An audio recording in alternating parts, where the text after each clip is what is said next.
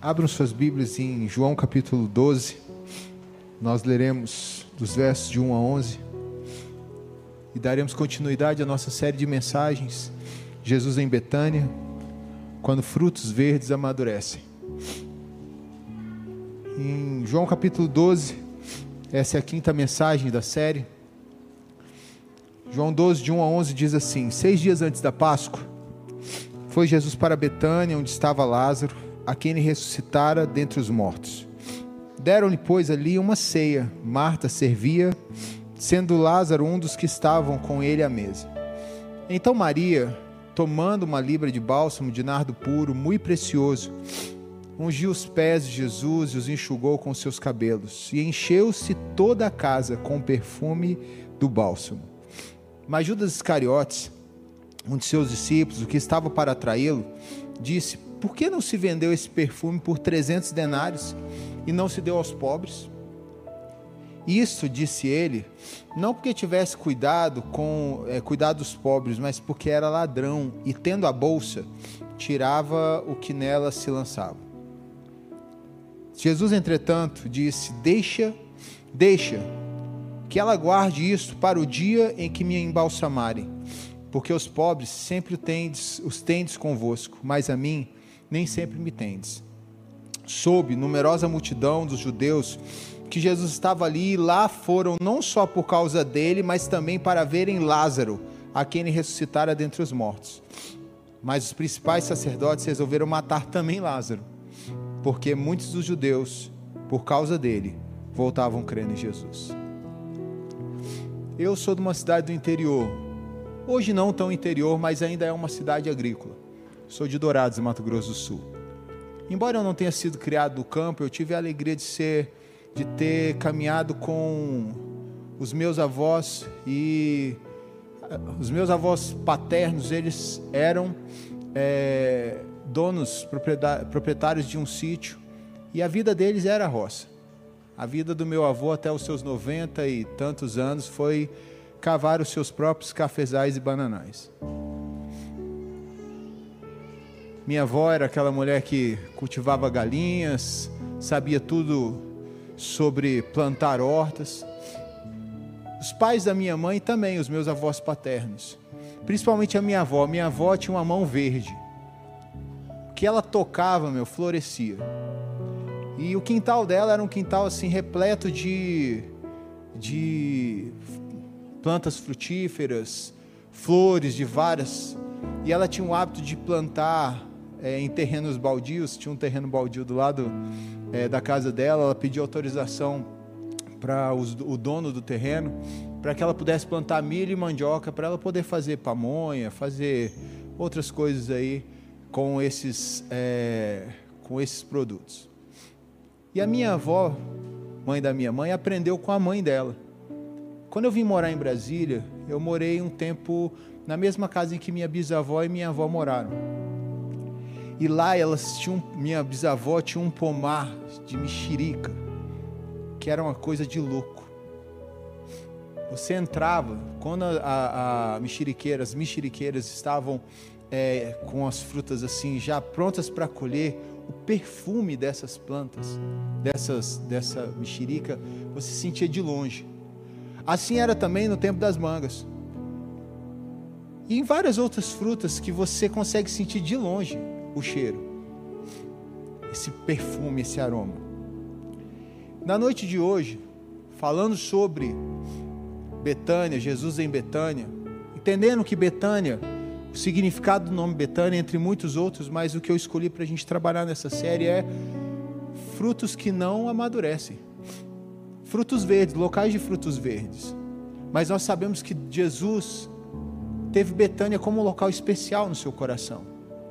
E as passagens de Jesus por Betânia fizeram daquele lugar um local especial em que frutos verdes se tornaram maduros. E alguns desses frutos estão nesse texto. Uma família, uma família linda, bendita. Marta, Maria e Lázaro. Que são frutos que eram verdes e que foram amadurecidos, como nós falamos pela semana passada pelo amor de Cristo. E nessa noite eu quero trabalhar com os irmãos o seguinte tema: o excelente aroma de um pomar de frutos maduros. Para isso, o texto nos traz três aprendizados com esses três personagens que foram amadurecidos por Cristo. E nós hoje, espero que possamos aprender com Marta, com, Ma, com Maria e com Lázaro, que são esse pomar de frutos maduros e que exalaram o bom perfume de Cristo enquanto viveram. E hoje com Marta, eu quero aprender a celebrar sempre a presença de Cristo em nossas histórias. Como Marta, eu quero deixar para você que você aprenda a celebrar sempre a presença de Cristo na sua história. E como? Esse texto começa com alguém fazendo um almoço, uma refeição para Jesus. João diz que seis dias antes da Páscoa, e ele dá essa exatidão. Seis dias antes da Páscoa é, é o tempo que ele dá. Jesus decide já ficar em Betânia, que fica três quilômetros então. Esta Betânia está a três quilômetros de Jerusalém. E Jesus Cristo então para numa casa, que é a casa de Marta, Maria e Lázaro, e é feito um, uma refeição para ele. Ele é convidado para esse, esse momento em, no Evangelho de Mateus, no Evangelho de Marcos, nos seus capítulos 26 e 14, é, de 26 de Mateus e 14 de, de Marcos, diz que eles estavam na casa também de um cara chamado Simão. Mas a ideia aí é que eles estavam no local celebrando Simão o leproso. Que, em outras, que uma outra ideia não é que ele estava leproso. Não confundamos o Simão o fariseu de Lucas, do Evangelho de Lucas, com o mesmo Simão que está aqui em Betânia. Porque o Simão o fariseu está na Galileia. Aqui não, aqui é Betânia, próximo de Jerusalém. Já é Judéia. E esse Simão, aqui fora leproso. A ideia é que ele foi um leproso e possivelmente, possivelmente, porque nós não temos um fato aberto com o nome dele, mas possivelmente ele foi curado de lepra por Jesus em Betânia e também estava nesse momento de celebração. E esse momento de celebração foi todo arquitetado por Marta. Porque diz que Marta servia a Jesus. E nós conhecemos Marta de, um, de outros contextos. Lucas capítulo 7 fala que Marta era uma anfitriã de primeira. Ela chama Jesus para comer na sua casa e até reclama que Maria fica sentada ali com Jesus, mas você vê que ela faz todo o ambiente. E Marta nos ensina aqui que Cristo, quando está conosco, precisa ser celebrado. Mesmo nos momentos mais complicados da sua vida, celebre a presença de Cristo com você. Como o povo de Israel dizia: se não for o Senhor, certamente, se não fosse o Senhor, nós com certeza seríamos sucumbidos, destruídos. Mas porque o Senhor está conosco, Ele é o nosso refúgio, ele é a nossa fortaleza, Ele é o socorro bem presente na nossa angústia. Marta nos ensina que precisamos celebrar sempre a presença de Cristo em nossa história, preparando o nosso ambiente para que Jesus Cristo se sinta à vontade, para recebermos Jesus Cristo. Isso é importante.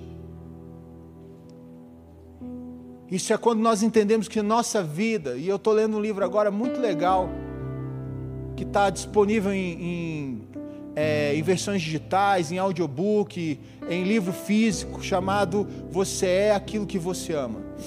Vai ser tema de uma EBD da nossa comunidade de fé, inclusive também é, um livro que a nossa mocidade vai ler para nós conversarmos sobre. Esse livro é fantástico e eu desafio você a ler esse livro, ou a ouvir esse livro. Ele vai falar que a nossa vida é feita de liturgias. Isso que você vê aqui na noite, em que nós entramos, falamos, desejamos a boa noite ou bom dia, em que cantamos, em que temos todo esse momento aqui chamamos de liturgia, onde nós apresentamos um culto para Deus e a nossa vida toda é feita de liturgias. Resta saber a quais deuses que nós cultuamos. Mas nós precisamos aprender com Marta agora a desenvolver essa liturgia para que Jesus Cristo sempre seja celebrado em nossas vidas.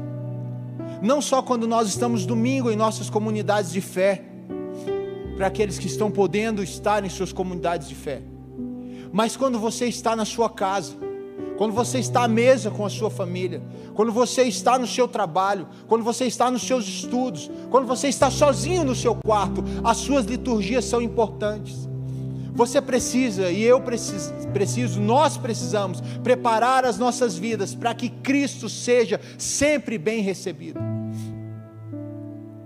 Para que entendamos que Ele não é um convidado só especial na nossa caminhada, Ele é o Senhor das nossas vidas. A casa é dele, a morada é dele, nós somos a habitação. E precisamos então, como mordomos, sempre estar arrumando esse ambiente. Alguns vão chamar isso de santificação, em que você apresenta o seu coração para Jesus e diz: Jesus, tem essa, essa, essa, essa e essa área que eu preciso mudar, muda. Arruma a casa do jeito que o Senhor quiser. Se o Senhor quiser também bagunçar essa casa, fica à vontade, é sua. Mas prepare o ambiente da sua vida prepare o seu dia, prepare a sua, a sua mente, o seu coração, prepare a sua família, prepare os seus ministérios, para que Jesus Cristo seja bem recebido, para que você não caia no automático. Marta nos ensina algo importantíssimo para quem recebe Jesus Cristo na sua caminhada, porque Marta, para mim, é o exemplo de serviço, é aquela que serve ao Senhor, e ela então aprende aqui nesse momento que ela vai servir com amor e ela nos ensina a servir Jesus com amor. Mesmo que tenhamos liturgias nas nossas vidas, nós não precisamos cair, não podemos cair no automático dos ritualismos. Nós precisamos servir ao Senhor não no nosso automático, porque temos que servir, mas servimos porque amamos a esse Senhor. Servimos porque nós fomos amadurecidos pelo amor desse Senhor. E nós vemos aqui então que Marta, ela não está preocupada se Lázaro está sentado do lado de Jesus, onde está Maria agora, ela está preocupada simplesmente em servir a Jesus. Em servir com amor ao seu mestre. Aquele que ela manda chamar, olha, o teu amigo morreu, está doente, vem cuidar dele. Aquele que ela chama de Senhor. Aquele que ela viu chorar com raiva dos pecados da humanidade. Aquele a quem ela ouviu dizer: Lázaro, sai da tua tumba. Ela nos ensina então que devemos servir com amor, servirmos amando a Jesus Cristo. E servir amando é servir sem reclamar, é, sem, é servir sem dar para Jesus condições ou limites. É simplesmente se entregar e dizer: Senhor, eu estou aqui para fazer aquilo que o Senhor quer que eu faça. Eu quero que o Senhor seja sempre bem-vindo na minha história. Essa família é uma família linda porque ela sabe dizer para Jesus: seja bem-vindo. Marta nos ensina a servir sem se preocupar com os demais. Lá no Evangelho de Lucas, quando ela fez a primeira, o primeiro momento, a primeira ceia para Jesus ali, Maria foi ficar aos pés de Jesus, ouvindo a Jesus. E ela fala: Pô, Jesus, Está vendo como minha irmã é folgada? Fala para ela sair daí e vir fazer alguma coisa.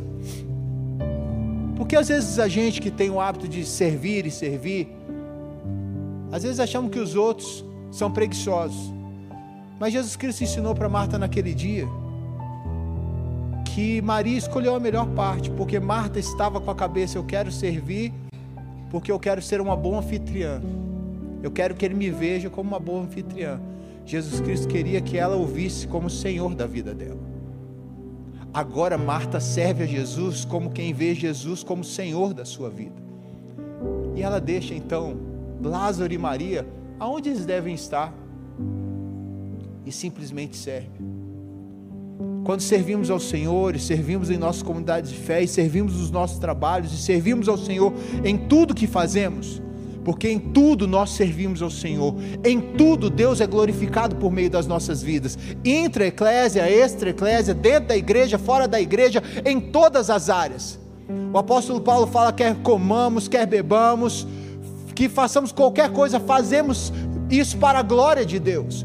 Tudo nas nossas vidas é para a glória de Deus. Tudo nas nossas vidas redunda em servir ao Senhor, porque o amamos de todo o nosso coração. Servimos ao mundo que Deus amou, porque também amamos a este mundo que Deus amou. Não os seus pecados, não os seus, é, as suas falhas, mas amamos as pessoas a quem Cristo morreu por elas. E servimos no mundo porque servimos a Deus e ao seu reino, porque proclamamos o reino dos céus como embaixadores de Cristo e dispenseiros da graça do Senhor. E aí, nós não ficamos, ah, fulano de tal não faz porque é preguiçoso. Ah, fulano de tal não faz porque, ah, sei lá, esse cara não é crente. Nós não começamos a ficar cutucando o outro. Nós, na verdade, incentivamos as pessoas, inspiramos as pessoas a servirem ao Mestre quando nós servimos uns aos outros. Afinal de contas, o capítulo 12, ao passar para o capítulo 13, Jesus Cristo toma maior, uma das maiores atitudes e mais lindas atitudes que alguém pode tomar. Ele se despe da sua túnica, como quem se despiu da sua glória. Ele se dobra, como quem se humilhou se fazendo em forma humana. E aquele que saiu do trono como rei, se ajoelha como um escravo para lavar os pés dos seus discípulos.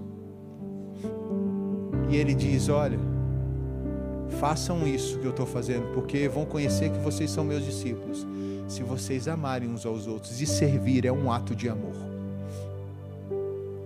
Só serve mesmo estou falando fazer coisas, é servir, é ter o coração disposto a ser desgastado pelo Evangelho na vida das pessoas.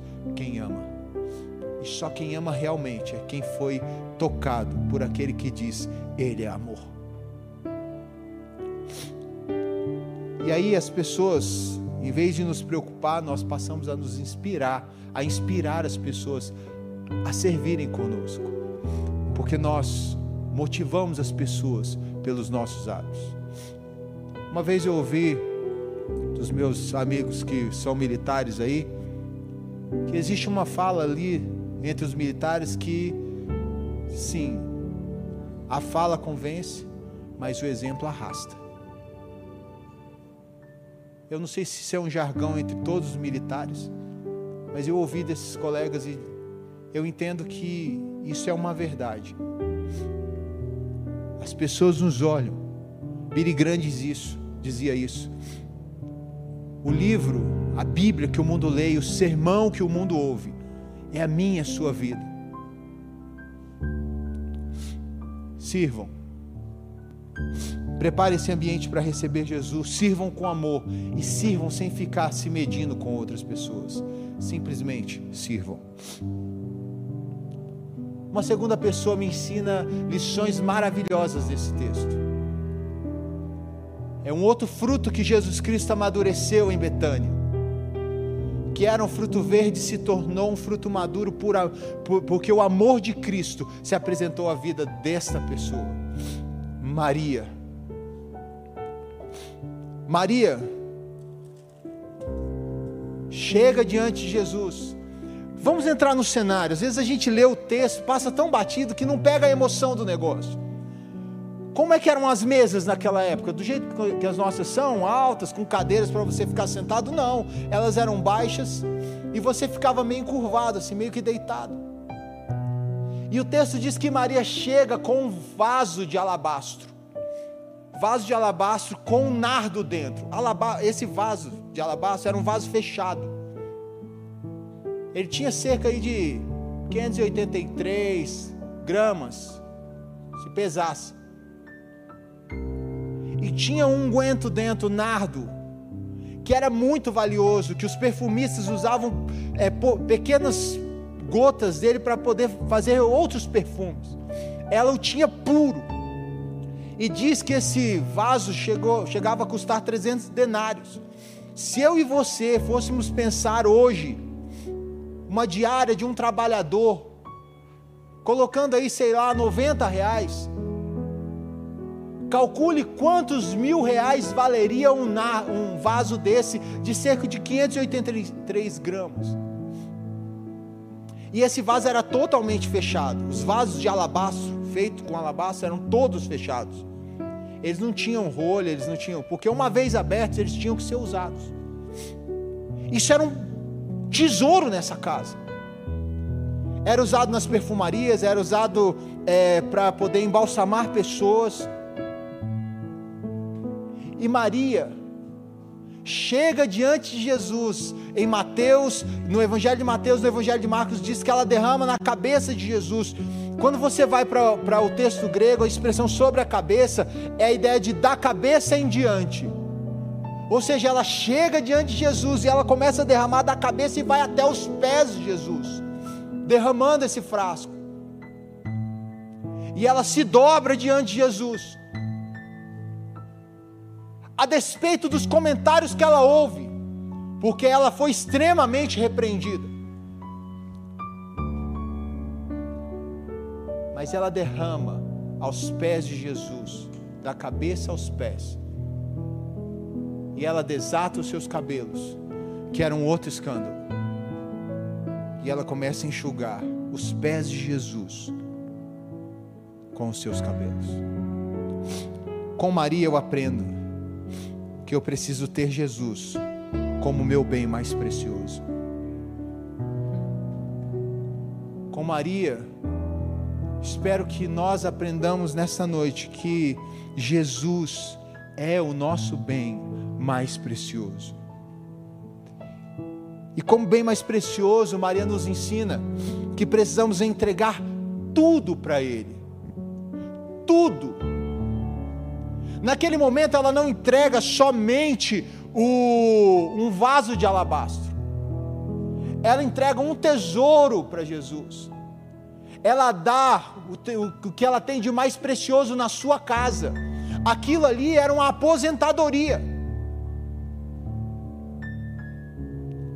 Em tempos de em tempos de luta ou em tempos de problemas sociais e financeiros, ela tinha resguardado o seu plano de previdência.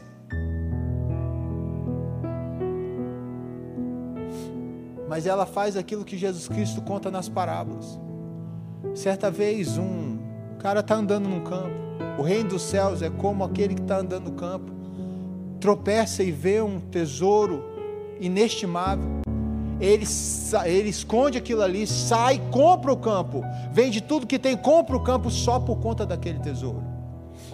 E ela entende que diante dela está o bem mais precioso que Deus pode nos dar, que é o seu filho. E, dia, e quando estamos diante de Jesus, temos que entregar todos os nossos os nossos sonhos, projetos, toda a nossa vida para Ele, tudo que temos, tudo que somos. O apóstolo Paulo fala que isso não vale de nada se nós não tivermos Jesus se Jesus Cristo não for o nosso bem mais precioso. Ele diz: Eu abandonei o farisaísmo, eu abandonei as minhas genealogias, isso tudo serviu de, virou para mim como esterco, porque importa para mim morrer com Cristo, e, com, e eu estou crucificado com Ele, e eu vou ressuscitar com Ele também. Eu ressuscitei com Jesus Cristo também. O que, que você tem? O que, que eu tenho? na minha vida que precisa ser entregue para Jesus Cristo. Nós temos mania, queridos, de agarrar algumas coisas nesse mundo. A visão que temos muitas vezes da realidade desse mundo é que ele é tão bom e a gente vive num momento assim, às vezes em locais bons, gostosos, que a gente fica conectado. E que a gente pensa que isso vai ser para sempre, mas não é Tudo aqui é passageiro, tudo aqui é vaidade. Se você se entregar para as coisas desse mundo e para as belezas e frutos desse mundo, você vai correr atrás do vento. O pregador já dizia isso no livro de Eclesiastes. Tem nada de novo debaixo do céu. Mas Jesus Cristo vem então Maria chegar nele derramar esse óleo precioso e Maria nos ensina que temos que entregar tudo mas não é só uma entrega. Porque quando Cristo entra na nossa vida, Ele não quer 99,9999%. Deus não, Ele quer 100%. E Ele quer que você também, segundo o exemplo de Maria, renda-se totalmente a Ele. É diferente entregar algo e render-se-á. Você entrega alguma coisa para o Senhor, um projeto, um sonho, uma finança, sei lá o que você vai entregar para o Senhor, mas render-se agora, ela se dobra diante de Jesus, ela solta os seus cabelos e ela lava os pés de Jesus como um escravo fazia. Ela diz: Senhor, a minha reputação, eu sou anfitriã dessa casa, eu sou uma das donas desse lugar, mas eu quero dizer para o Senhor que o Senhor é o Senhor da minha vida, é o Senhor que é o meu dono eu me derramo diante do Senhor, não só derramo um vaso de alabastro, mas eu derramo diante do Senhor a minha vida, a minha história, a minha reputação, tudo que eu tiver, eu rendo diante do Senhor, é tua. Jesus Cristo chega para os seus discípulos e diz: Olha, se você amar mais os seus pais, sua, seu pai, sua mãe, amar mais as coisas desse mundo do que amar a mim, você não é digno de mim. Você quer me seguir, mano? Toma a tua cruz, abandona, se, se larga, se esquece, negue-se a si mesmo. Tome a sua cruz e siga-me, porque se você não fizer isso, você não tem como caminhar com Jesus. Porque viver com Jesus é morrer para esse mundo. Viver para Cristo é entender que esse mundo que nós não pertencemos, moramos nele, mas nós não pertencemos a ele. Nós somos peregrinos, como diz o apóstolo Pedro. Ela faz o papel de um escravo. E, e o lavar os pés tem uma simbologia muito linda, que João 13, Jesus Cristo repete isso aí. Quando Jesus Cristo vira para Pedro, vai lavar os pés, Pedro diz: Não, Senhor, o senhor não pode lavar meus pés, não, está doido? Está maluco? Como assim? Jesus olha para ele e fala assim: Se eu não lavar seus pés, Pedro, você não tem parte comigo, não. Pedro entendeu. Falou: opa, pera aí, então, não só os pés, me dá um banho, cabeça, ombro, joelho e pé. Derrama água. Aí Jesus que falou: Não, para quem já tomou banho, só o lavar os pés está bom. Porque essa é a grande beleza da caminhada cristã. Nós já fomos lavados e remidos no sangue do Cordeiro. Na caminhada a gente só lava as vestes. E às vezes troca as sandálias. Porque o nosso Deus já nos purificou. E o sangue dele não é só eficiente, mas é suficiente para perdoar todos os nossos pecados.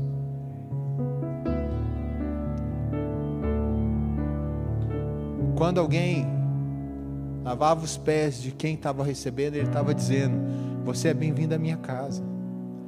E esse era um papel do escravo. O dono da casa mandava o escravo e dizia assim: Olha, lava os pés do meu é, hóspede. E ao fazer isso, o escravo dizia: Você é bem-vindo à casa do meu Senhor. Jesus Cristo fez isso. Maria fez isso, disse: Você é bem-vindo ao meu coração, Senhor. Marta disse: Você é bem-vindo à minha casa, Jesus. Maria diz: Você é bem-vindo ao meu coração. Você é bem-vindo à minha história. Você é bem-vindo para sentar no trono da minha vida. Eu reconheço o Senhor como meu Quírios. Eu reconheço o Senhor como meu Messias, como Cristo como filho de Deus, eu reconheço Senhor.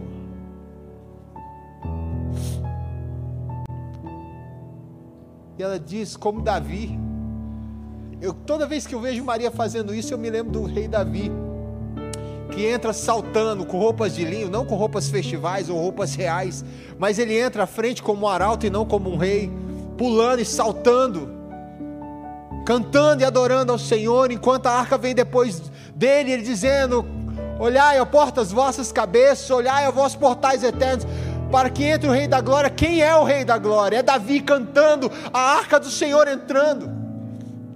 E Maria e Davi é repreendido por sua esposa Mical, porque ela disse: grande beleza, um rei, mostrando as suas partes íntimas, porque enquanto ele pulava, as coisas dele mostravam.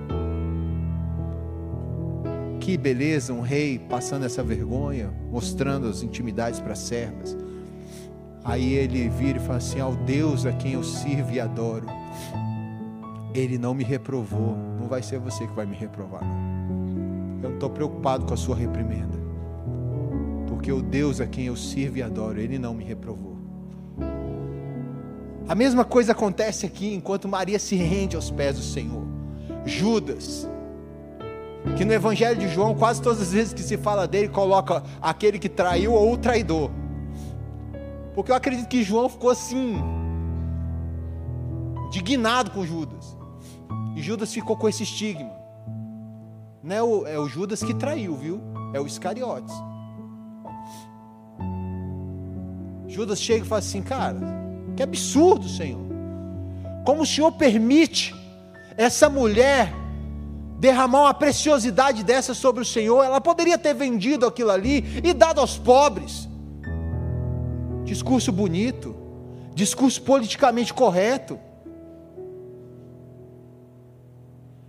E os demais discípulos ouviram Judas e falaram assim: é, não é verdade, Jesus. Mas Maria continuou aos pés de Jesus e estou nem aí, porque Jesus Cristo não a reprovou. E render-se a Jesus, render-se totalmente a Jesus, é entender que Ele te abraçou na cruz, de forma tão amorosa, com a plenitude, que ninguém mais pode te reprovar. Ninguém mais pode te reprovar, porque Ele calou os poderes que iam contra as nossas vidas na Sua cruz. Ele cala Satanás, o nosso acusador. Ele toma da morte o poder que ela tinha sobre nós. E ele destrói o poder que o pecado tinha de nos escravizar. Ninguém mais pode nos reprovar. O apóstolo João diz: Filhinhos, eu vos escrevo a fim de que vocês não pequem. Mas se vocês pecarem, saibam que vocês têm um advogado para com Deus, que é Jesus Cristo justo, e Ele é a propiciação, Ele é o pagamento de todos os nossos pecados, e não só dos nossos, mas do mundo inteiro. Todos aqueles dos quais Jesus Cristo escreveu o nome do livro da vida, o sangue dele é eficiente e é suficiente para perdoar todos os pecados. Só quem pode dar um ponto final na nossa história, só quem pode nos reprovar é Deus. E ele não fez, porque ele fez isso em Cristo, na cruz.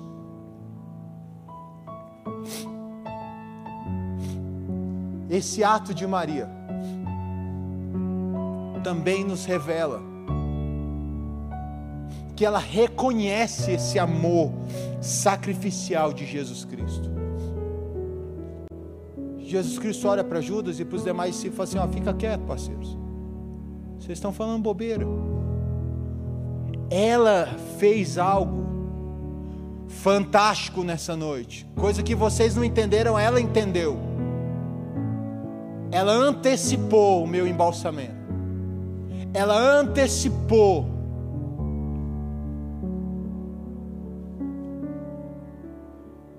a minha morte aqui.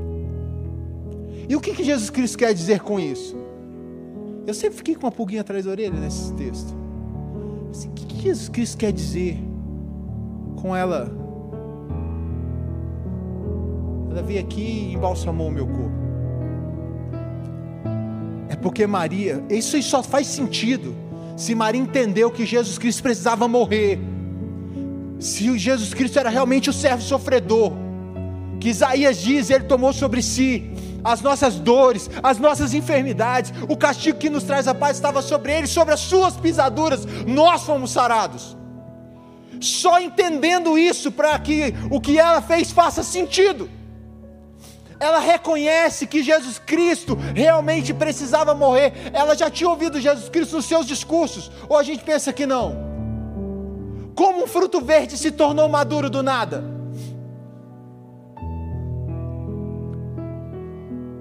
Porque a seiva que ele bebeu, que ela bebeu, foi a mesma que os apóstolos. Ela ouviu Jesus Cristo falar muitas vezes que ele precisava morrer Importa que o filho do homem seja levantado no madeiro, porque sem morte não há remissão de pecados. É isso que Deuteronômio fala. E a coisa mais linda que Jesus Cristo diz aqui é que esse embalsamento pré-morte vai revelar algo que ela não poderia fazer no futuro, ela não poderia embalsamar Jesus morto. Porque quando as mulheres, entre elas Maria, foram embalsamar Jesus Cristo, ele não estava mais lá, ele tinha ressuscitado, e ela não poderia embalsamar aquele que estava vivo, porque a morte não tragou Jesus, e ela sabia que se ela tinha que fazer aquilo agora, porque ela sabia que Jesus Cristo ia morrer, mas também tinha no seu coração a certeza de que ele ressuscitaria.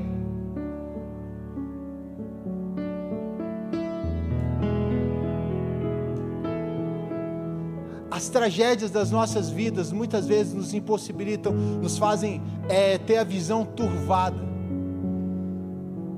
Jesus Cristo está dizendo para os filhos, para os discípulos e para aquela própria mulher, dizendo: Olha, você está fazendo isso porque quando você for levar o unguento para me embalsamar no dia que, é, ao terceiro dia, eu não vou estar tá lá, você vai ouvir dos anjos, como todas as outras mulheres e os discípulos, porque vocês buscam entre os mortos aquele que vive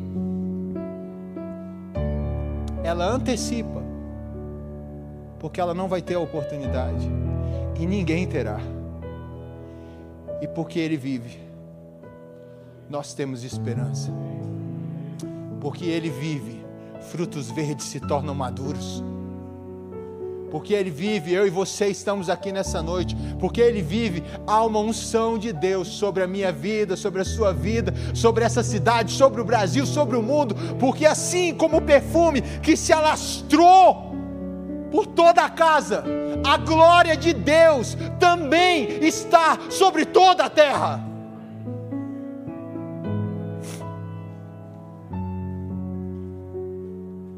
Uma outra verdade que Maria nos ensina aqui, nesse texto, é que nós precisamos deixar Jesus falar da gente.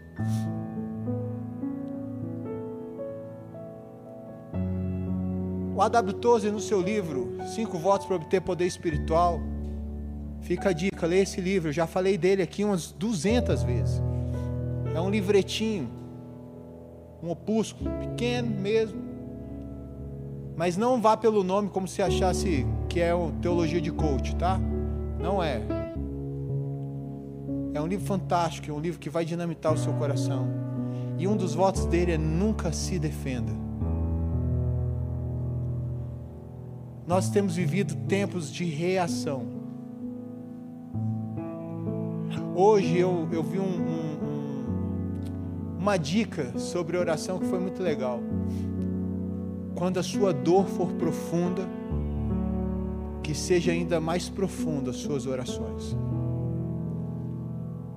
Nós vemos em tempos em que nós reagimos àqueles que nos atacam. Quando na verdade nós precisamos deixar Jesus agir ao nosso favor.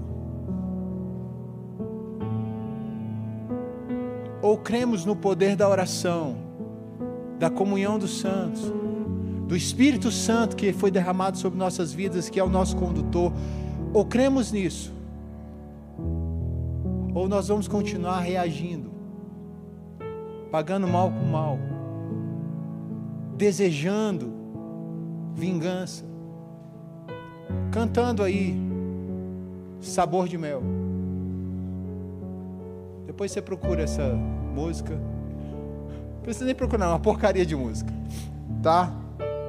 É uma pessoa falando que ah, quando eu estava ruim, que vocês não me ajudaram, tá aí, hoje eu estou aqui na frente, né? A minha, a minha vitória tem sabor de mel. Só se for o mel que estava no leão que Sansão comeu, né? Mel que vem de morte. Maria nos ensina que a gente precisa deixar Jesus falar por nós. Você ouve o diálogo de Maria se defendendo aqui? Não. Jesus Cristo fala por ela. Jesus Cristo fala por ela. E a igreja precisa aprender o valor de saber que nós temos um advogado para com Deus, que é Jesus Cristo. Que nós temos um Senhor que não só nos ama, que não só morreu por nós, por amor, mas porque nos ama, Ele nos protege, Ele cuida, Ele zela da nossa vida. Tem um terceiro personagem nessa história também, que é o personagem mais mudo dessa história. Que você não ouve uma fala dele em nenhuma, nenhum texto bíblico que fala sobre ele, que é Lázaro. Lázaro nos ensina que nós precisamos viver como um testemunho como vivo do poder transformador de Cristo. Aquela festa toda era para celebrar o Cristo que curou um leproso, o Cristo que ressuscitou um cara que estava morto há quatro dias. Que ele não só curou uma doença, ele ressuscitou alguém que não estava morto em alguns minutos ou horas, há quatro dias. Segundo a irmã, já cheira mal, Senhor. E daí, Lázaro, sai daí. Senhor, eu sei que o Senhor me ouve, sempre me ouve, meu Pai. Lázaro, estou te falando. Sai daí. Lázaro não diz uma palavra em todas as escrituras, toda a escritura. Mas a presença de Lázaro naquela festa revela o testemunho vivo de alguém que foi encontrado por Jesus, de um fruto verde que foi amadurecido por Jesus. Nesse caso, um fruto podre que voltou a ser maduro. Olha que coisa maravilhosa. Ele não fala nada, mas porque ele está ali, muitos curiosos estão também. Estão lá não só por conta de Cristo, mas para saber se o que Cristo fez é realmente verdadeiro e se Lázaro estava lá, porque Lázaro era um cara conhecido. Judeus saíam lá de Jerusalém e iam, foram até Betânia para ver Lázaro. Não é possível. Lázaro morreu, a gente sabe que ele morreu. Não, mas ele ressuscitou. Como assim? Tem quatro dias que ele morreu. A gente estava lá no funeral dele, poxa. A gente chorou lá com as irmãs. Não, não. Pensa esse pessoal que chorou e durante esses dias todos chegar lá em Jerusalém e dizer assim: ó, Lázaro ressuscitou. Isso para a cúpula dos sacerdotes que estavam no poder nos tempos de Jesus, que eram saduceus, que não criam na ressurreição. Isso era algo que não passava na garganta. Não é possível. Só faltava isso. Porque enquanto Jesus Cristo estava lá na Galileia, essa briga não chegou, mas agora ele está na Judéia, na casa dos saduceus. Ele vai sair dali, ele vai entrar no templo, ele vai derrubar tudo que tem lá naquele templo e dizer assim: ó, oh, não faz da casa do meu pai essa casa de mercadores e de salteadores, não. Então esses judeus saduceus vão até a casa de Lázaro, até esse momento, para ver Lázaro, um testemunho vivo de alguém que foi encontrado por Jesus. Porque toda vez que Jesus Cristo se encontra conosco, existe vida nova, existe novidade de vida. Ele vai mudar alguma coisa. Ele vai mudar a situação, ele vai mudar você, mas alguma coisa vai sair transformada. Nunca seremos os mesmos depois, nunca mais seremos os mesmos depois que Jesus Cristo entrou nas nossas vidas. Vovô John, John Stott, dizia: Olha, eu estou longe de ser quem eu quero ser ainda,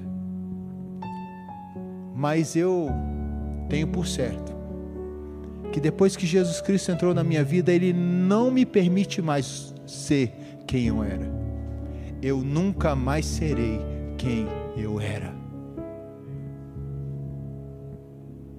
E é isso que Jesus Cristo quer nos ensinar nessa noite. Que você e eu, por meio da vida de Lázaro, sejamos testemunhos vivos do que ele tem feito na sua história para que as pessoas se sintam curiosas de saber quem é Jesus por meio da sua vida. Porque você é um espelho da glória de Deus, porque você é imago Dei, refletindo próximas pessoas. Porque por meio da sua vida, como o apóstolo Paulo fala, você é um ministro de reconciliação, de religar as pessoas a Deus, de revelar o ânimo, a alegria, a vitalidade que Deus tem para aquele que está morto nos seus delitos e pecados. Lázaro está ali, como você está no seu trabalho, como você está nos seus estudos, como você está na sua, no seu bloco, como você está no seu bairro, no seu condomínio, como você está em todos os lugares. Às vezes eu ouço as pessoas falarem assim: ah, pastor, mas a igreja precisa ser mais atuante para fora, a igreja precisa sair das quatro paredes. Eu falei assim: a igreja nunca está entre quatro paredes. Vocês não moram na igreja? Vocês moram dentro desse templo? Não, então vocês são as pedras vivas que Cristo está construindo como igreja santa, imaculada, e que vocês caminham lá fora todos os dias, pegando ônibus, Uber, dirigindo seu carro, no seu trabalho, na academia, na sua equipe de treino, onde estiver. Você é expressão da igreja, você é embaixador de Cristo Jesus, você é ministro da reconciliação, você revela o reino por meio da sua vida, a transformação que Cristo fez em você precisa ser é, como um farol na vida das pessoas que estão ao seu redor, a não ser que você ou não foi transformado, ou está vivendo como a igreja de Sardes, que diz: olha, você tem fama de que está viva, mas você está morta. Lázaro estava morto, mas foi ressuscitado por Jesus. E o que Jesus Cristo fez na vida de Lázaro fez com que as pessoas tivessem curiosidade de saber quem era aquele cara. E o texto diz que quando nós somos um testemunho vivo do poder transformador de Cristo nas nossas vidas, as pessoas voltam crendo em Jesus. Os saduceus ficaram indignados, porque as pessoas que eram, dos, eram da, da linha dos saduceus também, que não criam na ressurreição, voltavam dizendo: Lázaro ressuscitou mesmo.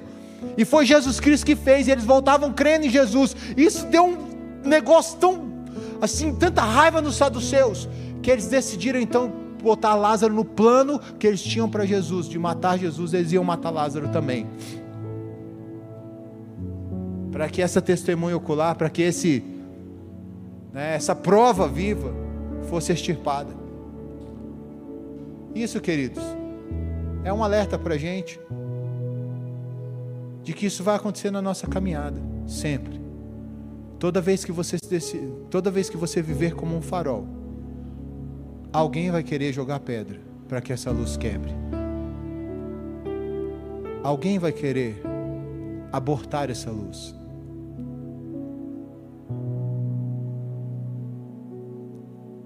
Mas Tertuliano, um dos pais da igreja, dizia que a sementeira do Evangelho é o sangue dos mártires.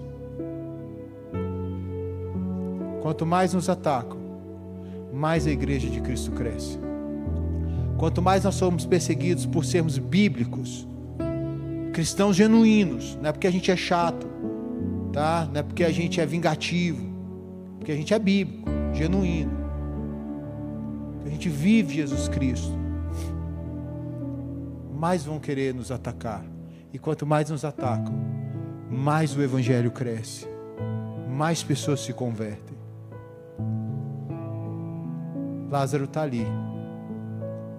Após esse momento, Judas traz Jesus. E Jesus Cristo vai assumir a cruz no nosso lugar. E aí, nós, frutos verdes, por meio daquela cruz, nos tornamos maduros em Cristo. Feche seus olhos, vamos orar ao Senhor. Santo Deus, nós nos colocamos diante de Ti. Como disse o apóstolo Paulo na sua carta aos Filipenses, aos nossos irmãos de Filipos, nós queremos, nós queremos conhecer a Cristo e o poder da ressurreição.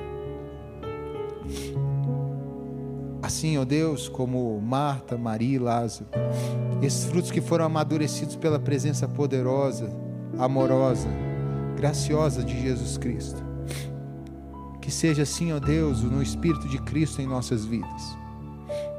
Aqueles que estão aqui nessa noite, os que nos assistem pela internet, Senhor, se há alguém ainda, Senhor Deus, que precisa se render totalmente ao Senhor, que este seja o momento, que este seja o tempo para esta pessoa. Faz com que eles, ó Deus, ou elas, rasguem os seus corações e não as suas vestes, e as suas almas, suas lágrimas, seus anseios, seus projetos, sonhos, tudo deles estejam rendidos ao Senhor. Ensina-nos, ó Deus, a preparar os nossos corações, as nossas vidas, tudo que fazemos, para que o Senhor sempre seja, ó Deus, bem recebido.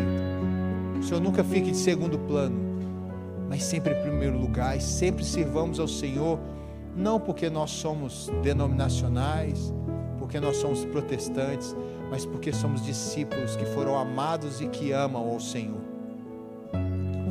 Faz a nossa vida, Senhor Deus, ser um instrumento poderoso nas mãos do Redentor para transformar vidas. Que o Senhor seja o nosso bem mais precioso, Deus.